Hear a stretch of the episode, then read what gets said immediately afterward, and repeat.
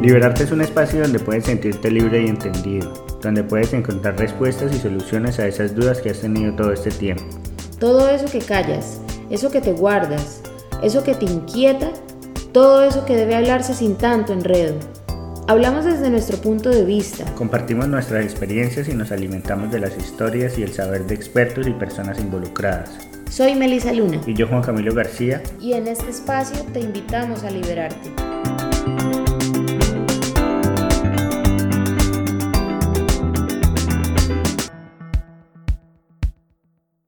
Andrés Torres es fundador de Indigo Cine, director y productor de La Fortaleza, que es su primera película. Andrés es nacido en Bucaramanga, actualmente vive en la ciudad de Austin, Texas, en los Estados Unidos. Andrés nos acompaña el día de hoy con una historia que es increíble. Bueno, este man se metió dentro de la barra, hizo un documental, grabó a unas, a unas personas y vivió la experiencia como, como tal, como es, y así pudo grabar su primera película que ahorita está en salas de cines en todo el país, y pues aquí lo tenemos con nosotros. Hola Andrés, estamos muy contentos de tenerte en este espacio con nosotros. Bueno, hola Juan Camilo, hola Melissa, pues gracias por tenerme, qué chévere poder como tener este espacio como para liberarme. Claro, estamos en Liberarte Podcast, acá todos los que nos están oyendo el día de hoy. Bueno Andrés, entremos en el tema, cuéntanos un poco sobre cómo es eso de querer ser director de cine en Bucaramanga. Pues suena como una locura, ¿no? Eh, suena como, o sea, nada más, nada más decir que uno quiere ser director de cine es como, no sé, como decir que quiero ser astronauta o... Sí, cualquiera lo pensaría así. Sí, sí, exacto, es como, es como algo así, ¿no? Eh, y pues nada, digamos que también me imagino que como, como todo el mundo uno no, pues uno no siempre quiere ser lo que uno se convierte, ¿no? Eh, es algo que uno se va convirtiendo, con cosas como que van pasando, que lo van llevando a uno como a ciertos lugares, a ciertos espacios. Yo la verdad eh, desde muy chico pues siempre, siempre tuve fue interés por la, por la literatura. Eh, desde muy chico escribí, escribía poemas, novelas, cosas así, como muy, muy desde, pues desde la ingenuidad de ser un niño, ¿no? Como creciendo siempre escribía cosas, incluso me acuerdo mucho que escribí una novela que no sé qué se hizo, pero siempre tuve como ese bichito de, de la cosa narrativa, de la cosa de contar o sea, Eso tú lo llevas por dentro, eso te nace a ti desde siempre, no fue aprendido, lo llevas por dentro. Sí, pues es como una de esas cosas que de repente uno hace y hace y hace, no sé si sea respuesta a algo o simplemente como, no sé, fue algo como que pasó, ¿no? Eh, no sé ustedes qué hacían, o sea, no sé cómo qué hace uno de chiquito, pero yo siempre como que siempre estaba como con, con, los libros, también con libros de imágenes, mucho, los recuerdo mucho, como esos libros de Disney, esos libros de, ilustraciones y cosas que uno veía de chiquito. Y siempre tuve la inquietud de, pues como de las historias, del mundo de, de la ficción, del mundo de, de las narrativas. Eh, pues sí, digamos que eso era mi interés al principio, escribía poemas, escribía novelas, eh, y eventualmente pues ya adolescente me quise volver fue chef, quería hacer, quería hacer gastronomía. Sí, y perdón.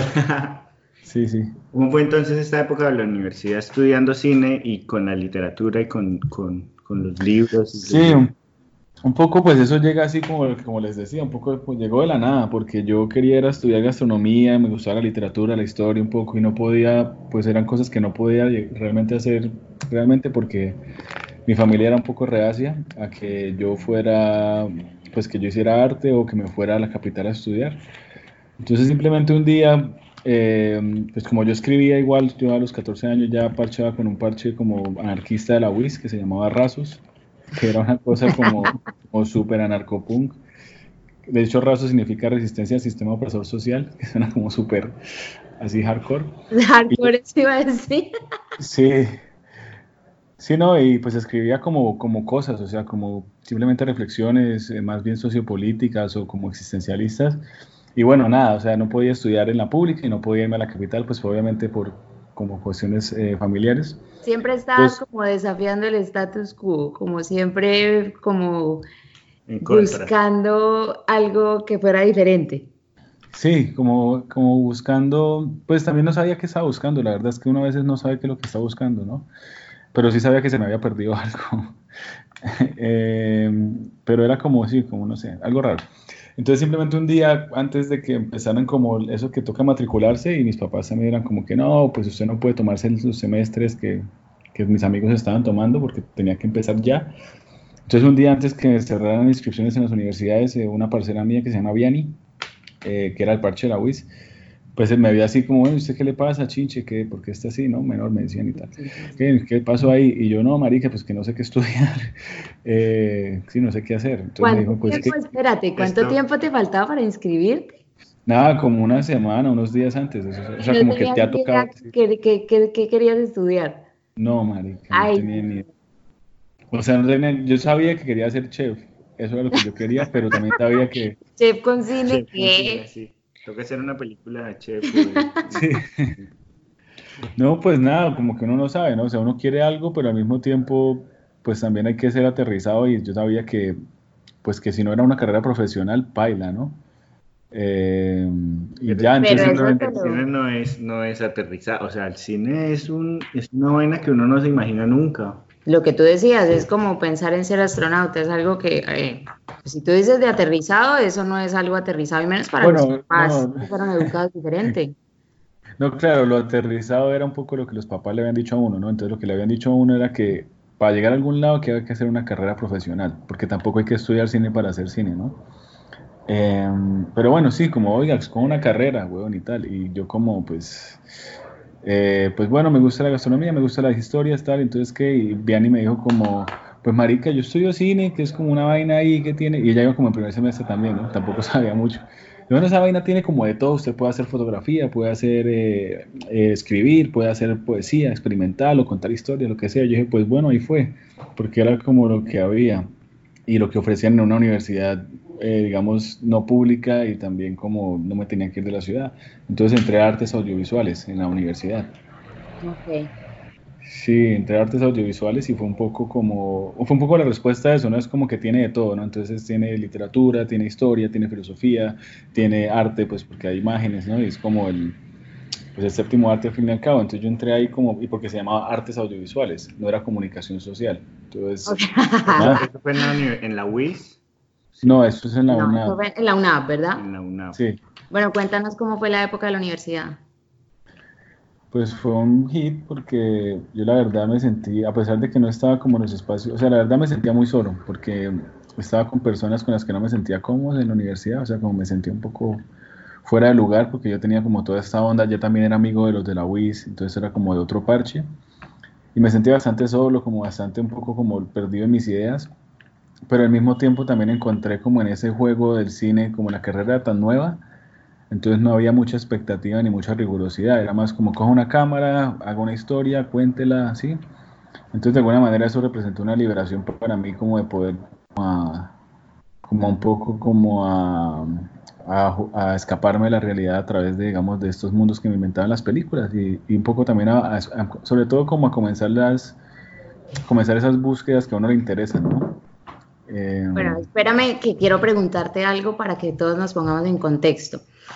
¿Esto en qué tiempo fue? Porque tú me dices la carrera muy nueva, pero la carrera era muy nueva en qué año? ¿Esto fue cuándo? 2000, eso es 2007. ¿A qué, qué, 2006, 2007. Yo tenía como 16 años. 2016, 17, más o menos. Eh, no. No te lo puedo creer. No, pues 17, ¿no? Recién uno se graduó del cole. Sí. Y es que también a mí me habían echado como de cuatro colegios. Entonces, por juicioso. yo venía también por juicioso, sí. No mentiras, pues ya tenía por siempre desafiar, desafiar las cosas comunes. sí. Sí, era una, una carrera bastante nueva, bueno, o sea, era como, llevaba por mucho, no, no tenía, o sea, llevaba apenas como cinco promociones, o sea, todavía no le había dado la vuelta a los diez semestres. O sea, llevaba muy pocas promociones. Se acaba de graduar, creo que la primera o segunda promoción. Estaba recién, no, había como, como mirar a quién seguir. Uno estaba, estaba prácticamente empezando, pues. O sea, usted iba a ser quien. El, en realidad, usted terminó siendo los que los nuevos quieren seguir. Porque en ese momento no había quien seguir. Pues sí había, pues sí había una cosa rara y era que la facultad había comenzado artes audiovisuales, por eso se llamaba así, había sido fundada por artistas, ¿no? Entonces había como filósofos, pintores, estaba, me acuerdo mucho una escritora muy tesa que se llama Marilena Mejía, que era profesora de Derecho. O sea, había sido, eso, eso fue una facultad que se fundó por puros artistas santanderianos y luego como una, una renovación de pensum y llegaron como gente de Bogotá que ya era comunicadora audiovisual. Esto fue fundado por artista plástico, eh, eh, digamos, persona, alguien que había estudiado Derecho y se había vuelto escritor. Entonces también yo estaba justo en esa, en esa frontera. De hecho, eso fue primero o segundo semestre que cambió la facultad. Ok. Benny, yo quisiera saber también qué pasó en todo ese tiempo después del grado. O sea, a ti, tú estuviste, empezaste la carrera, ¿qué te cambió mientras estabas estudiando la carrera? ¿Cómo fue el proceso? Cuando entraste, ¿qué mentalidad tenías? Mientras estuviste, luego cuando saliste? ¿Cómo fue la transición? No, pues nada, la mentalidad era la de liberarme, ¿no? O sea, como, bueno, por fin, ya cuando de una carrera ya puedo hacer algo que me gusta, entonces voy a hacerlo, ¿sí? Y nadie quería dirigir, o sea, todo el mundo le daba miedo dirigir. Eh, o mamera también. Entonces yo dije, bueno, yo dirijo entonces, porque también era chévere, porque pues todos tenían que poner dinero para producir, entonces pues era como yo voy a dirigir también con el dinero del trabajo en grupo un poco esa responsabilidad que, que, se, que se toma ahí, o sea, estar dirigiendo con la plata de los demás, haciendo las cosas con, con, el, con el trabajo de los demás, algo que nadie quiere hacer, ¿no? Claro, pero también al mismo tiempo estaba esa, esa, un poco esa mentalidad colegial, ¿no? Como de, bueno, pues yo ya, yo ya puse la plata para la cartelera, pues háganla ustedes. Entonces, mis compañeros tenían esa mentalidad un poco como de, bueno, yo ya pagué, me tienen que incluir en el trabajo y yo tengo que sacarme 10. Sí.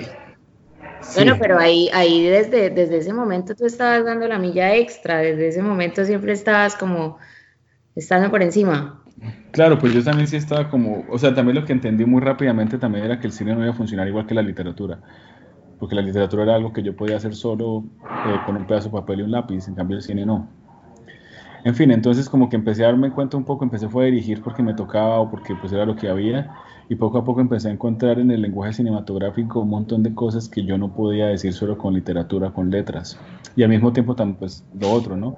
Pero a mitad de la carrera también empecé a sentir el vacío de, el vacío de estudiar una carrera de cine que era algo muy técnico, de cámaras y eso, y me metí a estudiar literatura en modalidad virtual.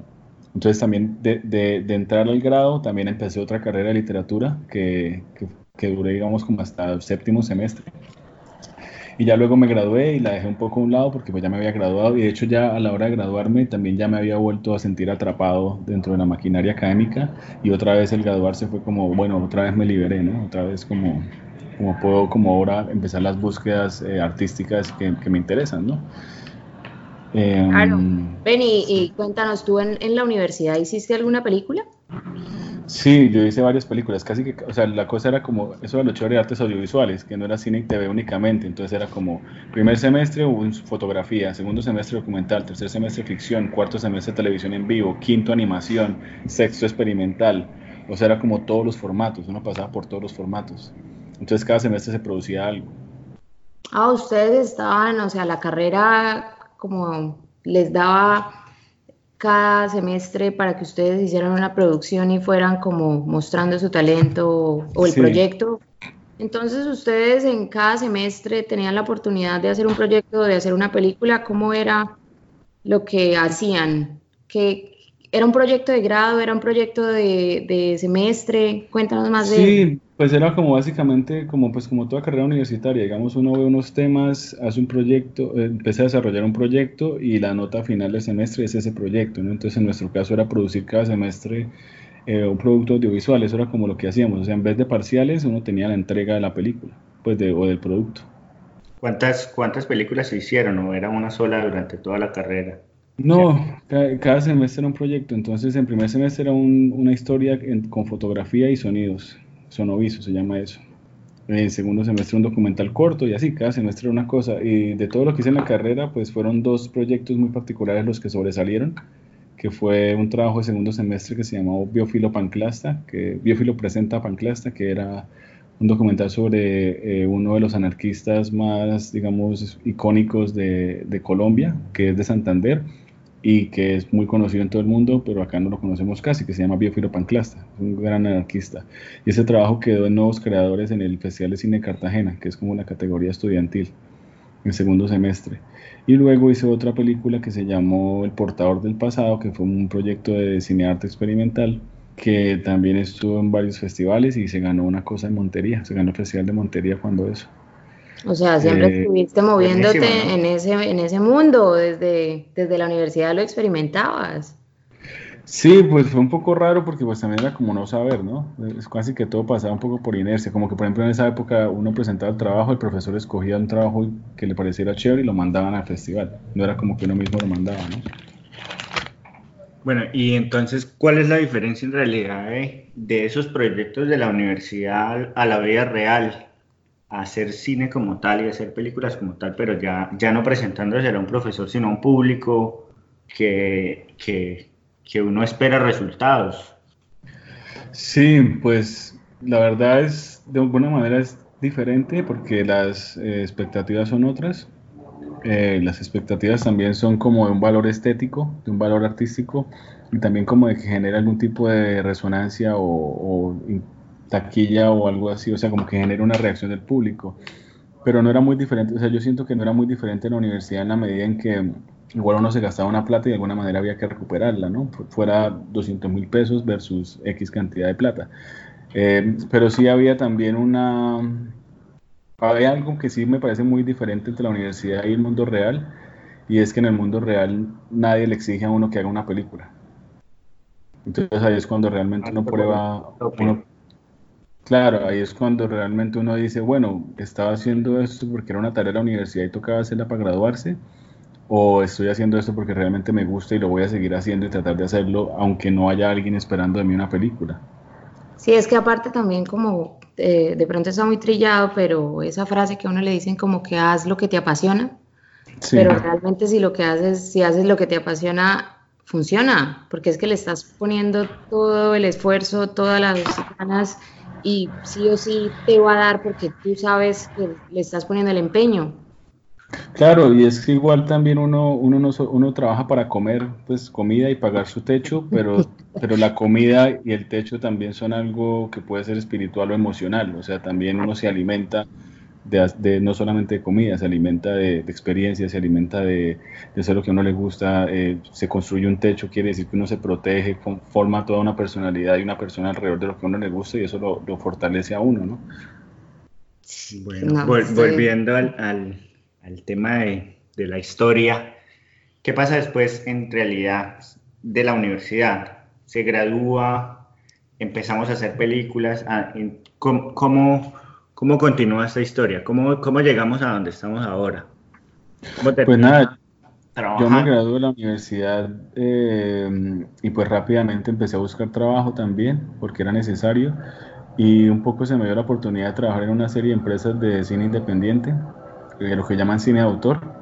Entonces también, por un lado, pues traté de hacer cosas en Bucaramanga y tuve un poco malas experiencias porque pues eh, definitivamente como bastantes problemas un poco por la precariedad del medio acá, ¿no? O sea, había muchos problemas de egos, de envidias, eh, como de menospreciar el trabajo de las personas de acá y, y vanagloriar el trabajo de las personas, digamos, de las capitales.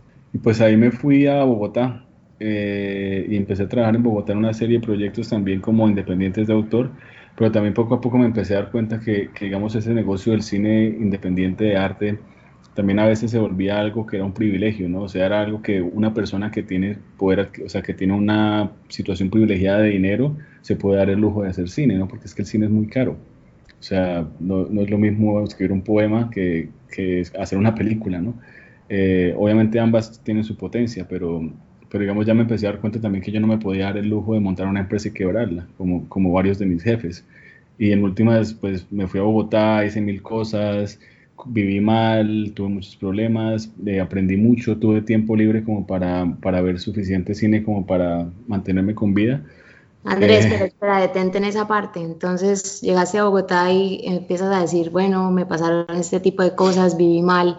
¿Qué te pasó? ¿Qué fue lo que viviste? Vivir mal, sí. sí, sí, pues vivir mal es, es como estar lejos de la ciudad, uno primero que nada, eh, estar alejado de la gente que uno quiere, obviamente, pero también como como ir detrás de un sueño y que hayan personas que se aprovechen de que uno tiene unos anhelos, ¿no? O sea, que uno quiere hacer cine, que uno sueña con hacer las cosas, que uno quiere encontrar un lugar donde pueda como usar sus capacidades para, pues, para trabajar, ¿no? Em, y, y realmente es muy triste porque yo veo que eso pasa mucho, ¿no? O sea, llega uno con los ojitos brillantes, todo lleno de emoción a hacer cine y tal, y unas personas que igual lo que hacen es, digamos, eh, son montar empresas y hacer esto por ego también y lo cogen a uno todo gitoteado y lo ponen a uno a trabajar más de lo que uno debe y uno no sabe y uno se deja y uno lo permite porque uno quiere ser un buen trabajador y tener un lugar en el mundo, ¿no? Pero, pero es muy arrecho porque Eso pues, se aprovechan. todo. Pero general, es, eso todo, sí. ¿es bueno o es malo? O sea, ¿se gana algo de experiencia y se, se aprende de, ¿O de es esas- necesario? esas malas vivencias? ¿Es necesario vivirlas así? No sé. Pues no sé, yo siempre he pensado también que, que las cosas difíciles siempre son una prueba a uno mismo de lo que uno mismo es, ¿no? Entonces, a ver, elaboro eso, o sea, yo, eso fue lo que me tocó, esa fue mi suerte, ¿no? O sea, mi suerte me dio hasta poder irme a Bogotá a trabajar en estas empresas. Y un poco el pensado era, bueno, si a mí esto me va a quitar las ganas de hacer cine o me va a dañar las posibilidades de, o sea, si me va a dañar eso es porque lo que yo siento por el cine no es real, ¿sí? Es Pero que si sí, yo me es- logro- de eso, de eso era lo que te quería hablar, porque es que también uno no puede ponerse a pensar como, es que de, de la situación, como tú dices, privilegiada de los otros. Uno tiene que aprender a, a vivir con las cartas que le tocó y, y lo que tú dices, con el sueño que uno tiene y trabajar con los dos. Y si a uno le toca más difícil, pues hacerle, porque igual el sueño no lo va a dejar de cumplir, pero sí tiene que trabajar con las cartas que tiene. Sí, es como un poco el problema del superhéroe, un poco como por ejemplo Batman, ¿no? Eh, Batman es Batman porque pues el man se, montó en el video de que era Batman y se la creyó, se con- consiguió los gadgets, se montó en, un- en, un- en todo un video, ¿sí me entiendes? Y al man lo pueden matar o no y en, la- en- los malos de la película, que es como el caso mío, pues los, los agentes de las empresas lo pueden, se pueden sobreponer a él y tumbarlo y tumbarlo y tumbarlo y tumbarlo, pero si se muere no es Batman, porque Batman no lo mata a nadie, ¿no? Es como una, una forma de, es una forma como decirlo, una, o sea, es como, una etiqueta de superhéroe. sí, o sea, es como una prueba de quién eres, marica, o sea, como que si, si, si te logran tumbar, entonces no lo eres, pero no pasa nada, pero simplemente no, no eres un cine, no, puedes llegar a ser cine, o sea, si te, si es, o sea, si es algo tan fácil que te lo pueden quitar a, a las patadas, entonces no lo tienes realmente, porque si está realmente dentro de ti no te lo puede quitar nadie. Hay que lucharla. Bueno, y entonces, ¿cómo termina en Texas? Pues precisamente eh, de Bogotá me vuelvo para Bucaramanga muy desencantado. Eh, también llego acá a encontrarme otra vez con las mismas problemáticas. Y realmente yo llevaba ya varios años ap- aplicando escuelas de cine. Pasaba, pasé a varias como importantes, pues como, como donde quería ir, pero obviamente no tenía el dinero. Eh, digamos, lo de Colfuturo no funcionó, no me salía el crédito beca, todas esas vainas. Y eventualmente, pues yo lo que dije fue, no, baila, voy a hacer una película, ¿sí? O sea, tengo que hacer la película que quiero hacer. Y la película que quería hacer era una película que se llama Laura y el Rencor, que es sobre una amiga de mi infancia que se llama Laura, Laurita, que murió en carretera. Y ella murió en carretera viajando con, con el Bucaramanga, pues con la idea de querer viajar con el Bucaramanga. Y ella tenía un novio que se llamaba, que le decían Rencor.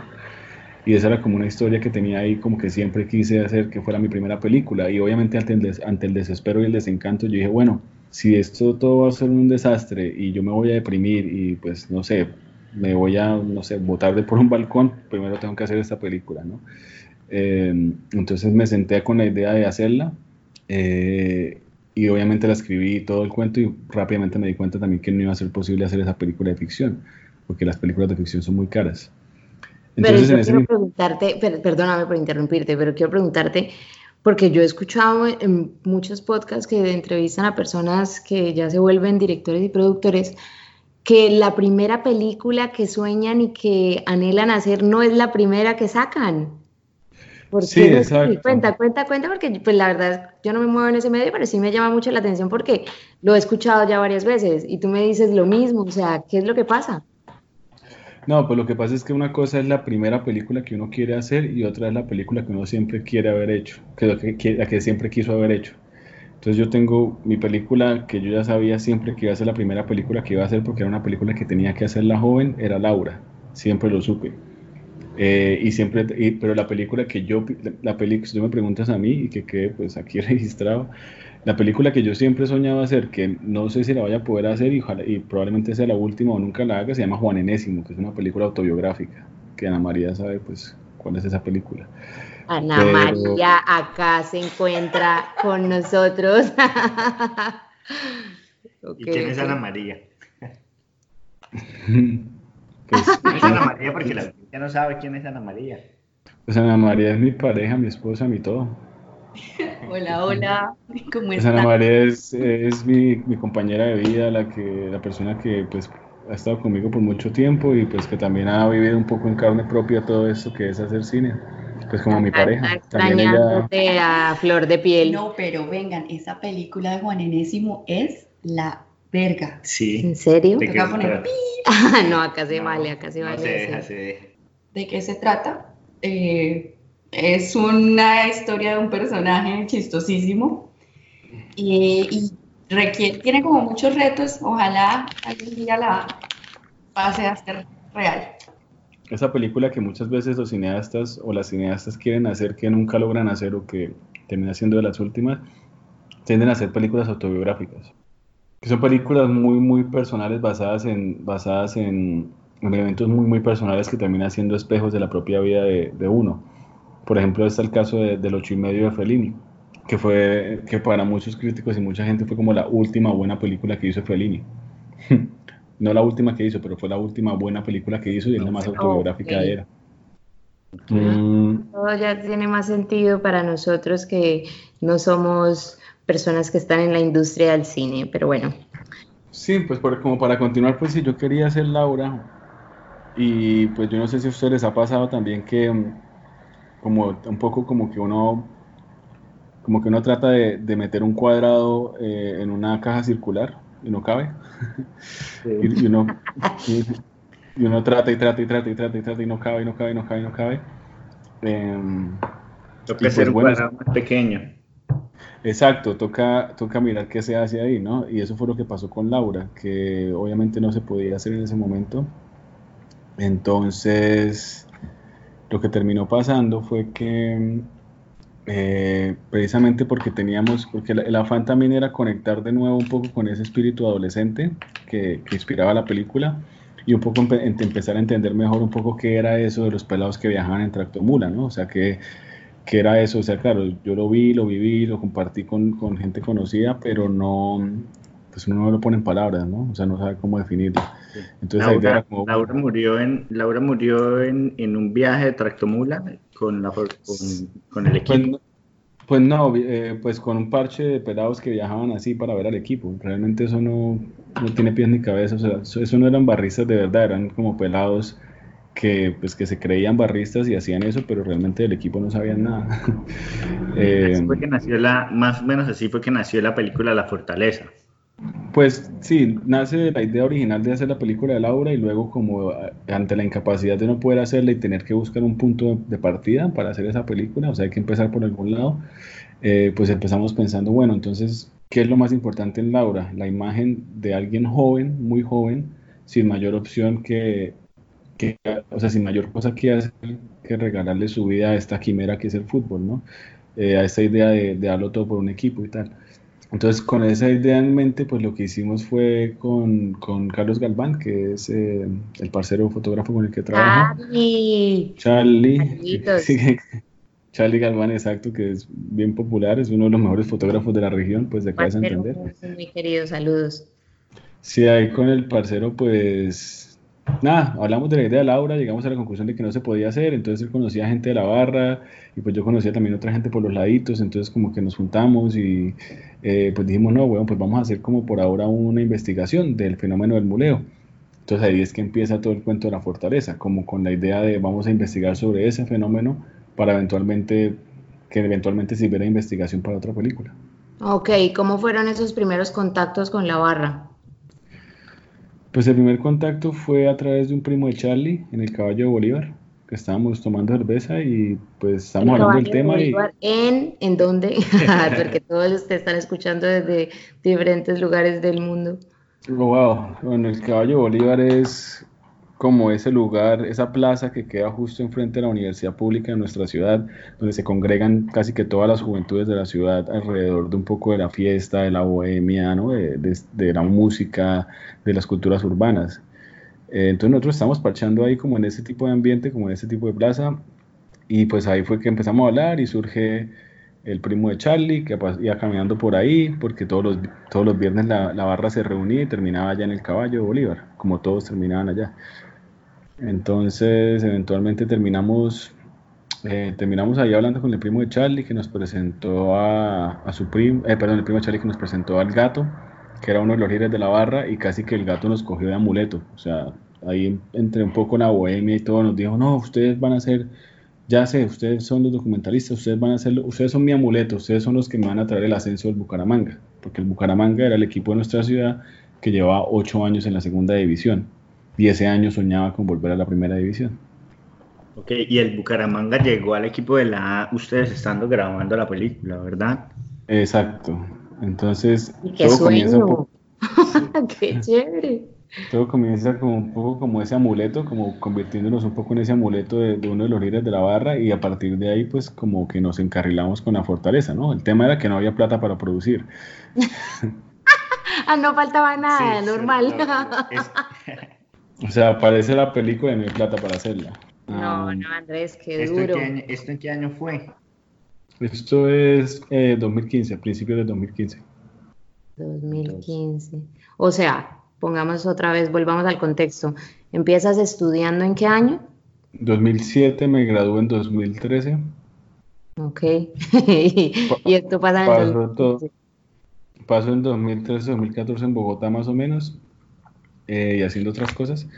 Y luego llego en 2015 a hacer la película, casi como justo en enero, en principios de...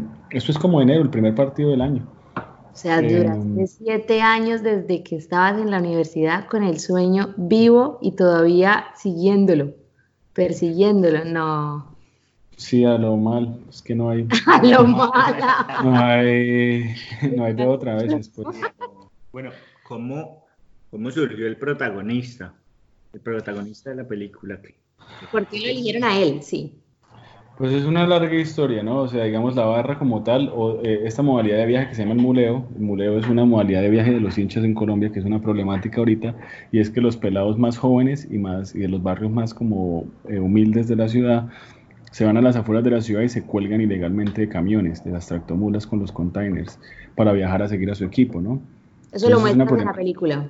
Sí, exacto. Entonces, ese, eh, de eso se trata. Eso es el muleo, eso es el viajar en mula, ¿no? Salir a las afueras, colgarse en un camión y viajar y bajarse donde se tiene uno que viajar y coger otra. Y así. Es como una, una especie de deporte extremo, ¿no? Uf, pero ¿qué es ese deporte extremo? sí. Pero bueno, ellos, digamos, ¿Y el patrocinio de dónde viene? ¿Del muleo o qué? ¿Quién los patrocina? Nadie los patrocina, precisamente surge de que los pelados no pueden pagar las caravanas de oficiales de la barra. O sea, ellos no pueden viajar en los buses porque no tienen plata para pagarlos. Entonces, por, por querer ir a ver fútbol, se montan en ese tipo de modalidad de viaje. Y arriesgan su vida hasta lo más, no. Sí, arriesgan su vida por el equipo. Em, no, y pues nada, eso es, o sea, empezamos como a tratar ese tema, la barra dice como no, pues eso está uno, nosotros, no, nosotros tenemos eso prohibido, eh, nos interesa que también muestren otras cosas, entonces nosotros hablamos con ellos y llegamos a la conclusión de que era importante hacer un documental que retratara eso precisamente para que se entendiera mejor. O sea, un documental también es una forma de, entendimiento, como de entrar y entender mejor esta problemática para que ellos mismos pudieran como, como resolverla, pero también para que la sociedad misma se empezara a dar cuenta que estos hinchas de las barras no son los ñeros que ellos piensan que son, que son simplemente también muchachos eh, pelados que a diferencia de pronto de nosotros eh, y por las carencias obviamente del Estado en Colombia, eh, digamos, su adolescencia se, se, deteriora o se convierte en ese tipo de, locura que es, que es ser barrista y viajar por carretera de esta manera. Como eso que, que dicen que el pueblo que niega su historia está condenado a repetirla. querías mostrar precisamente la realidad Sí, pues quería mostrar un poco, quería presentarles, quería poner a la gente en los zapatos de un pelado que hace eso, ¿sí? Claro. Como de pronto yo muchas veces quise que alguien se hubiera puesto en mis zapatos para entenderme cuando yo tuve problemas cuando me comporté mal en el cole o bueno, estas cosas que les contaba antes, ¿no? De pronto fue una, una forma profunda de, de responder a eso. Em, pero sí, pues esa era la idea, eh, montarse en los zapatos de los, de los manes, de los pelados que hacen eso. Y la barra lo permitió porque les explicamos un poco también el poder que tiene el lenguaje cinematográfico para, para empatizar y para poner a la gente pues en los zapatos de otra persona, ¿no? Sí, y esto, bueno, la barra aceptó, pero ¿cómo, cómo hacen para llegar con el protagonista que acepte, lo deje, él deje que entren a su casa, graben, muestren incluso hasta peleas que tienen con, con armas blancas, con cuchillo, y, y, también montarse a las mulas, porque, porque se, ustedes se montaron a las mulas de, de la, en la misma manera en la que ellos se montan. Claro, pues es un voto de confianza también, ¿no? Digamos, nosotros no llegamos a, a Barrio Alto, la cumbre, pues ese, así se llama el barrio donde filmamos la película, a la cumbre de Barrio Alto, y hay un parche muy particular que se llama La Mulera, que son los pelados un poco que fundan ese tipo de viajes en, en la barra del Bucaramanga, ¿no? Entonces nosotros llegamos allá y empezamos a trabajar un poco con los pelados, pues trabajar me, me refiero a que llegamos a sentarnos a hablar con ellos. Y pues nada, como lo que te decía, o sea, como también es una película que sale de, de, no sale de un premio, o sea, nosotros nos ganamos un premio que decía que teníamos que hacer una película, entonces no teníamos tampoco las grandes, las grandes aspiraciones, la, la, pretensión sobre todo, no teníamos la pretensión de hacer una gran obra cinematográfica, ni de montarnos como en este papel de hacer la película que ganara festivales o lo que sea, simplemente queríamos como aprender más de esa realidad de una forma muy honesta, y pues tampoco teníamos trabajo, entonces teníamos el tiempo para hacerlo, ¿no? Eh, Pero entonces, es que pues, también eso no es no, o sea, por no tener trabajo, sino ese era el trabajo. Exacto, ese era nuestro trabajo. Mi trabajo como documentalista era ir y empezar a hacer ese trabajo con ellos. Eh, eh, pero el trabajo realmente fue parchar con ellos, como hacernos amigos, generar unos votos de confianza y sobre todo, lo más importante de todo era reconocer que nosotros no sabíamos nada y que ellos eran los que sabían todo y nos iban a explicar todo. Y los protagonistas eran ¿Y cómo, ellos. ¿Y cómo es esto de parchar en, el, en, en, en, estos barrios? Entrar a un mundo que uno no conoce, un mundo desconocido, eh, aprender un nuevo lenguaje, porque es que ellos tienen un, un, lenguaje diferente a lo, que se, a lo que se aprende en las universidades o en, o en cualquier otra institución. Ellos están en su barrio y ellos se hablan de cierta manera y se entienden de cierta manera. Sí, pero yo me atrevería a decir de pronto ya un poco pues con distancia me atrevería a decir que, que, las dinámicas entre las personas, digamos, dependiendo de los estratos, pueden que sean diferentes, o sea, en términos de... O sea, todas las relaciones humanas, digamos, tienen, tienen eh, similaridades, ¿no? O sea, todas las relaciones se basan en el mutuo reconocimiento, se basan en, en encontrar puntos de conexión, se trata de, en el, se basan en el respeto, se basan en, digamos, en términos generales, obviamente. Hay pilares generales, exacto. Sí, hay formas como, o sea, digamos, ir a yo, eh, trabajar yo en la universidad con mis compañeros, digamos, que vienen de, de otro tipo de familias, otro tipo de lugares, también es un poco lo mismo, ¿no? O sea, uno se hace amigo con el que tiene algo de qué hablar, con el que conecta, uno se, eh, le gusta andar con la gente que, digamos, eh, hace cosas que a uno le parecen chéveres, entonces con ellos era lo mismo, ¿no? Y nosotros teníamos esta cosa que era la cámara de cine que para ellos les parecía muy chévere, eh, como, entonces, digamos que en, ciertos puntos como que también habían cosas como, por ejemplo, preguntarles cómo están, digamos, a ellos les interesa el fútbol y el, y el, viaje en mula, entonces todas nuestras preguntas eran sobre viajar en mula y sobre fútbol, entonces ellos felices de la vida contándonos y nosotros felices de la vida escuchando, ¿no? Como también explicando, como cuando uno lleva a alguien de turista a una ciudad a la ciudad de uno y uno le muestra todo. Entonces para ellos era muy bacano como hacer eso y así porque nos volvimos amigos también. Y siempre fue un voto de confianza también de no juzgarnos. Ellos no nos iban a juzgar a nosotros por ser gomelos y nosotros no los íbamos juzgar a ellos por no tener el privilegio que nosotros teníamos. Eso es súper importante porque eso en las relaciones humanas pasa muy, muy evidente. Pero nunca se sintió como el, el lo, vienen los gomelos o aquí vienen los gomelos, toca como hay que cuidarlos o hay que protegerlos aquí en el barrio. O... Fue más como una cuestión de lealtad, porque nosotros nos comprometimos a, a, grabarlos todo el tiempo y que cuando ellos quisieran cortar o no quisieran que algo saliera nos dijeran. Y al mismo tiempo ellos se, se comprometieron también a, a, o sea, nosotros nos comprometimos a ser honestos con ellos y ellos con nosotros y cuidarnos en nuestras falencias y viceversa. O sea, si ellos estaban haciendo algo que, que, no querían que fuera grabado, se podían voltear y decirnos corte. y así mismo si nosotros nos sentíamos incómodos en algún parche les podíamos decir. Ok, bueno y cuéntanos qué reconocimientos ha tenido la película. Pues la película a lo largo de los años, digamos, eh, ha tenido varios reconocimientos. Digamos que el primero y más importante fue un estímulo regional que se llamó, que se llama Estímulos de Santander, que es para cortometraje documental. Y este estímulo de cortometraje documental es el que nos permite llegar un poco al final del rodaje. Eh, se llama los estímulos de Santander, son los estímulos de la gobernación que dan plata para producir cultura en Santander y que tristemente son intermitentes. O sea, a veces saben, a veces no salen. Ese año salió, entonces ahí de pura magia salió. Con eso terminamos el rodaje. Y ya luego empezamos a tener una serie de reconocimientos, digamos que ya son más para poder terminar la película, ¿no? Para poder hacer la mezcla 5.1, para que se vea como en un teatro, un poco de cosas, ¿no? Entonces en esas estuvimos en Cartagena, en Guadalajara y en un mercado en Bogotá.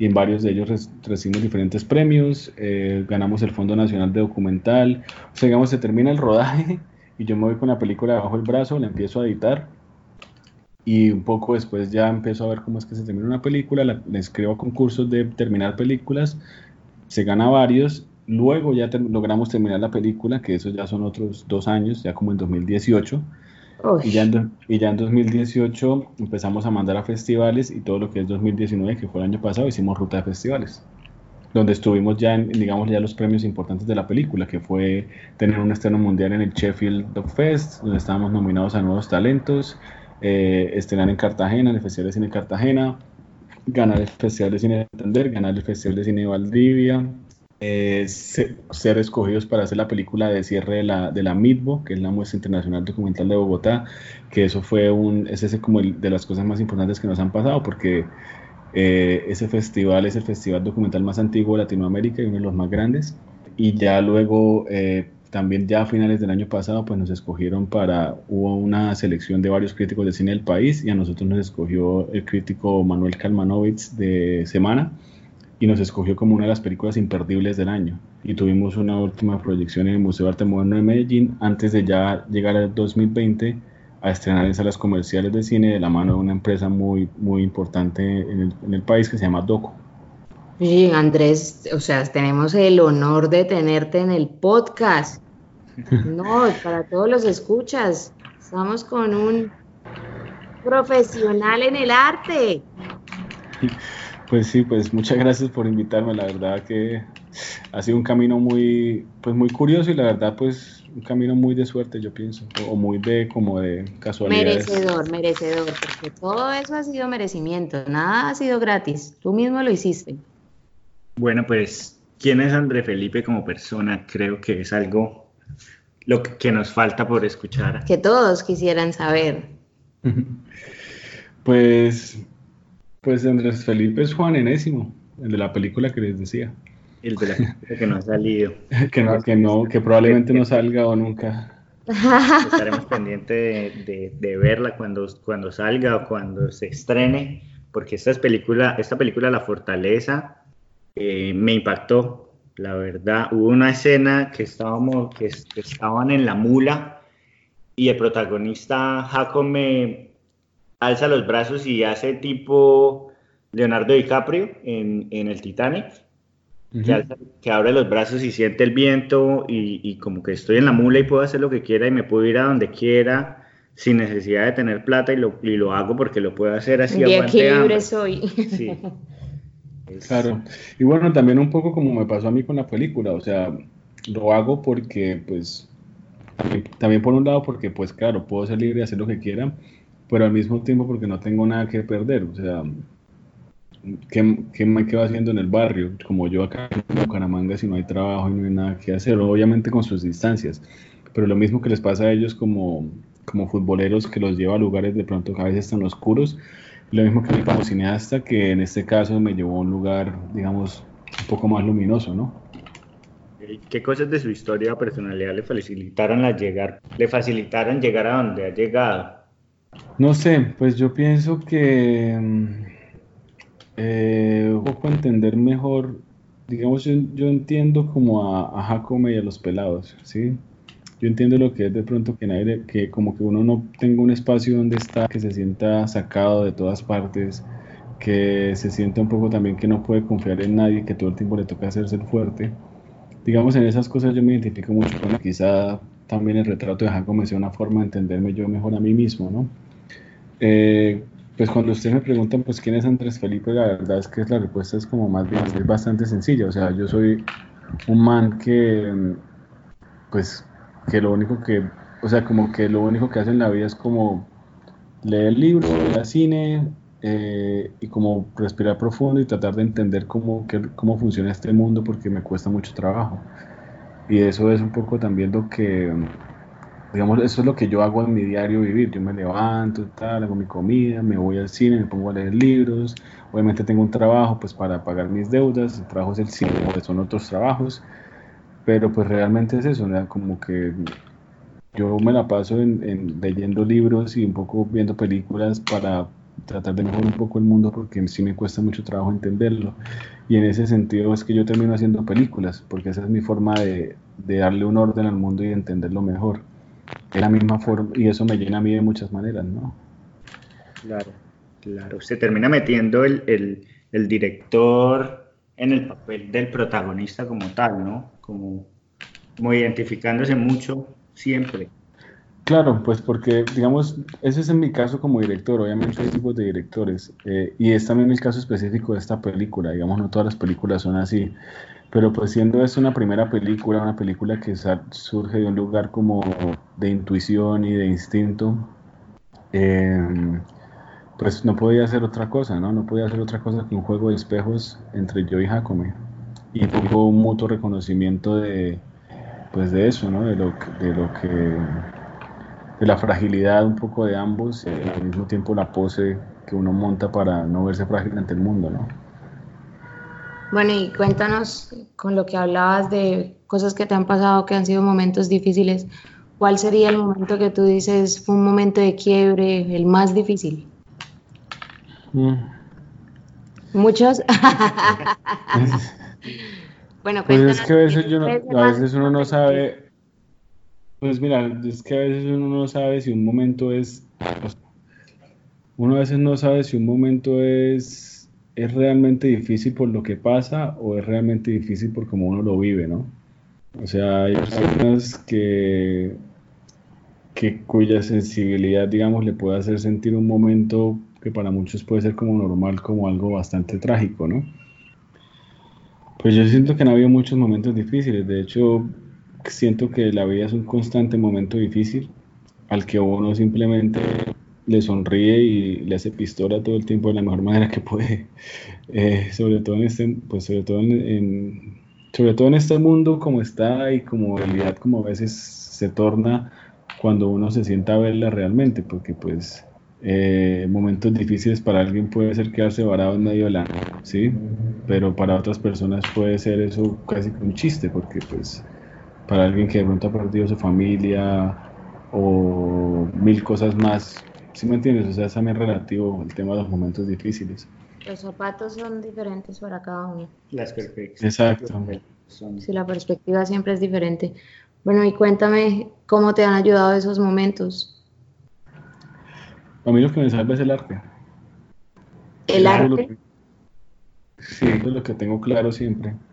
Porque es el único lugar donde encuentro respuestas y es el único lenguaje que, en el que me entiendo. A mí a veces me cuesta trabajo entender las cosas que me dicen. Y, y siento que a través de las imágenes, del sonido, de las letras, de las texturas, formas, eh, puedo entender mejor el mundo. Pues em, eso es lo que a mí me salva, eso es lo que a mí me da respuestas. Entonces por eso como cuando es un buen día, pues voy a cine, cuando es un mal día, voy a cine, cuando, sí, eh, y así, porque pues es mi forma de entender el mundo y, y, me ayuda a entenderlo realmente, porque me cuesta muchas veces entender simplemente el por qué las cosas son como son, o, simplemente, eh, sí, enfrentar las cosas, digamos que eso es lo que me salva, yo pienso, el arte. Buenísimo, buenísimo. No, increíble cómo las mentes son de diferentes y todas las cabezas son un mundo distinto, ¿no?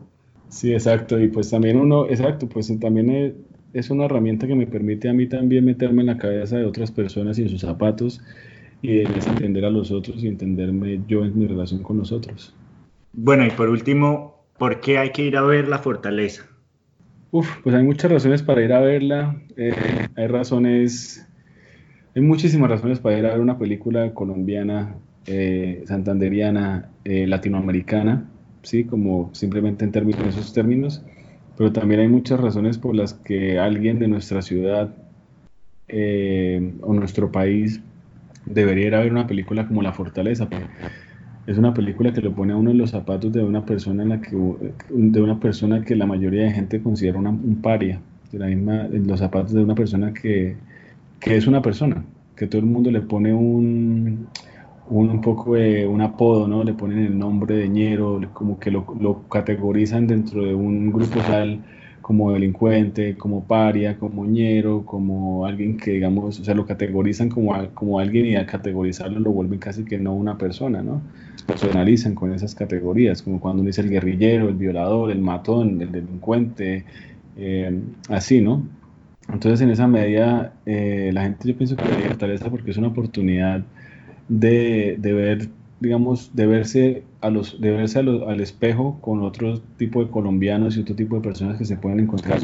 Incluso gente de otros países ha visto la película y, digamos, logra entender de alguna manera también cómo, cómo nuestras sociedades, sobre todo en el cono sur, en, pues en Latinoamérica, generan pelados como estos, ¿no? O sea, también mucha gente ve a los pelados de las barras, a los llamados ñeros, y, y piensan que hay que exterminar el problema social, que todo esto, pero nadie quiere sentarse a ver bien cuál es el problema. Mucha gente dice, no, eso no me representa como hincha, no sé qué, y la gente quiere hacer como que mira al lado, y hey, o sea, puede que no lo represente, claro, pero eso existe. Eso pasa en sus calles de su ciudad. Esas son la mayoría de pelados en su ciudad. La mayoría. La minoría somos a la universidad. La mayoría son, son pelados así. ¿Sí? Entonces esta, la gente yo pienso que debería ver La Fortaleza porque es una película que le da la oportunidad eh, pronto también de entender mejor por qué, nuestro, por qué nuestra sociedad está como está y por qué nuestros pelados están como están. Es una oportunidad. Muy bueno, Andrés, de verdad, de nuevo te damos las gracias porque nos estés acompañando en este podcast. De verdad estamos muy orgullosos. Primero, orgullosos de ser santanderianos y de que tú nos representes de esta manera tan, tan increíble. Y de ser hinchas del Bucaramanga. sí, solo a ver. Exacto. Bueno, aquí hay una pregunta que ustedes me hacen que me gustaría como concretar, que, me parece que no quedó concretada en lo que acaba de decir. ¿Cuál? ¿Se puede? Sí, claro, acá se puede de todo.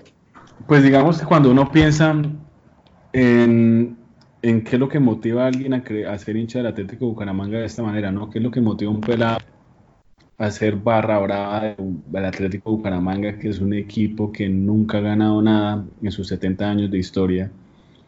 Eh, surgen muchas cosas, ¿no? Y yo pienso que el mensaje también que yo quiero transmitir con esta película es lo que eso representa.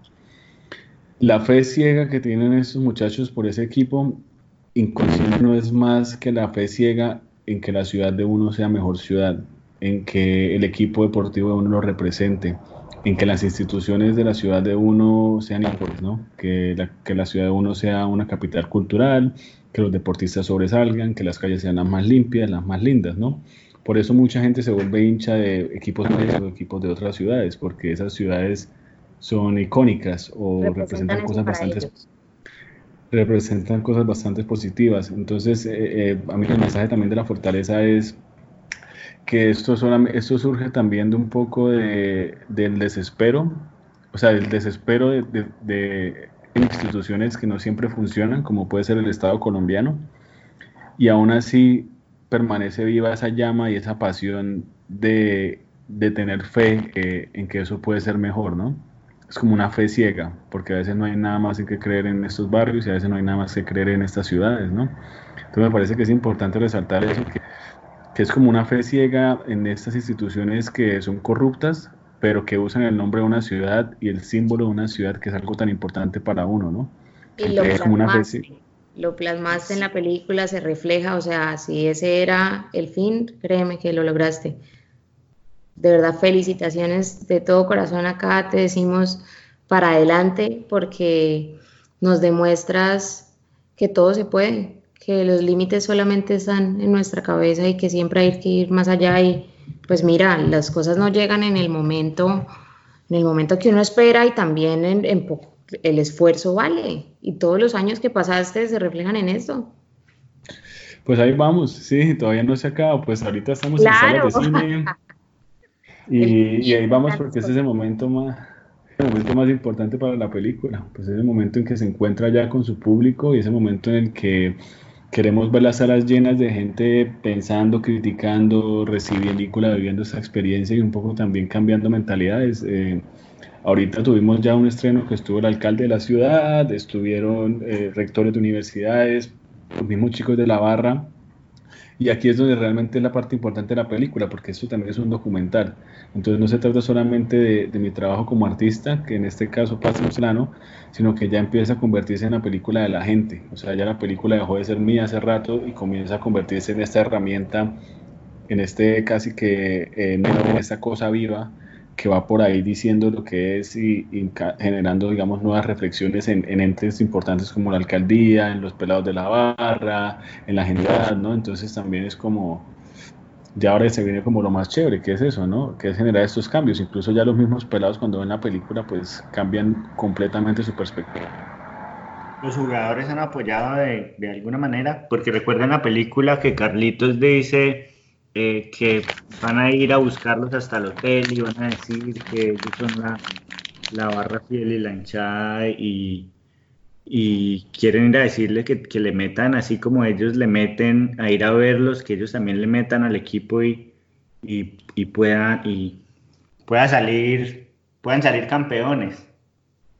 Pues digamos que el equipo realmente llegó a pasar. Sí, nosotros tenemos una escena en la que ellos van a pedirles al equipo el ascenso eh, y pero obviamente no quedó en la película porque pues no hay espacio para todo. Y también porque fue muy triste porque realmente lo que uno se da cuenta es que esos jugadores que están ahí son jugadores prestados de otros equipos. Son jugadores mediocres que compran el equipo para medio doblar el los a precio de huevo el siguiente. ¿sí me entiendes? o sea como son jugadores que no están comprometidos con la institución y son jugadores que no hacen parte de las canteras del Bucaramanga o sea, ese es el gran problema del equipo. Los jugadores prestados, jugadores mediocres que, que van y hacen carrera con equipos de, como de media categoría. Y ese es el gran problema de los dirigentes del Atlético de Bucaramanga, que son alguien mediocres. Son empresarios que, pues, primero, solamente están ahí para lavar plata, ¿sí? Siendo honesto. Están ahí para lavar plata, quiebran equipos y, lo que, y, su negocio es en las, de las chichiguas, como decimos nosotros. Su negocio es comprar un montón de jugadores mediocres, medio canteriarlos un año, subieron un poquito de precio y los venden al siguiente año y ya. Son grandes empresarios como los de pronto otros equipos que tienen una mentalidad de más riesgo y de realmente apostarle al fútbol, ¿no? Mm, imagínate esto, para que pongan las pilas. Bueno, Andrés, ¿cómo te encuentran en las redes sociales? Bueno, pues eh, primero que nada pueden seguir a la página de nuestra empresa productora Cine, que hacemos diferentes tipos de contenido, no solamente documentales de barra, sino también hacemos series de ficción, películas de ficción y otras cosas. Eh, pueden seguirnos en Facebook y en Instagram, Indigo Cine. Y eh, para La Fortaleza, pues pueden seguir también en Facebook La Fortaleza Doc, DOC, y en Instagram arroba Fortaleza DOC, Fortaleza. Y pues a mí me pueden encontrar en Instagram como andresfe.tm. Bueno, Andrés, un placer. Un placer haberlo tenido. Bueno, muchas gracias, Juan Camilo. Muchas gracias por el espacio. Muchas gracias por tenerte en Liberarte. Bye, nos vemos. Bueno, muchas gracias y un saludo a todos los de Liberarte que nos están escuchando. Pues aguante y que vayan a ver la película. Solo a ver. Solo a ver. Eso. Liberarte Podcast es producido en Melbourne, Florida. Edición Ana María García. Música original Julián Patiño. Producción, dirección y libretos Melissa Luna y Juan Camilo García.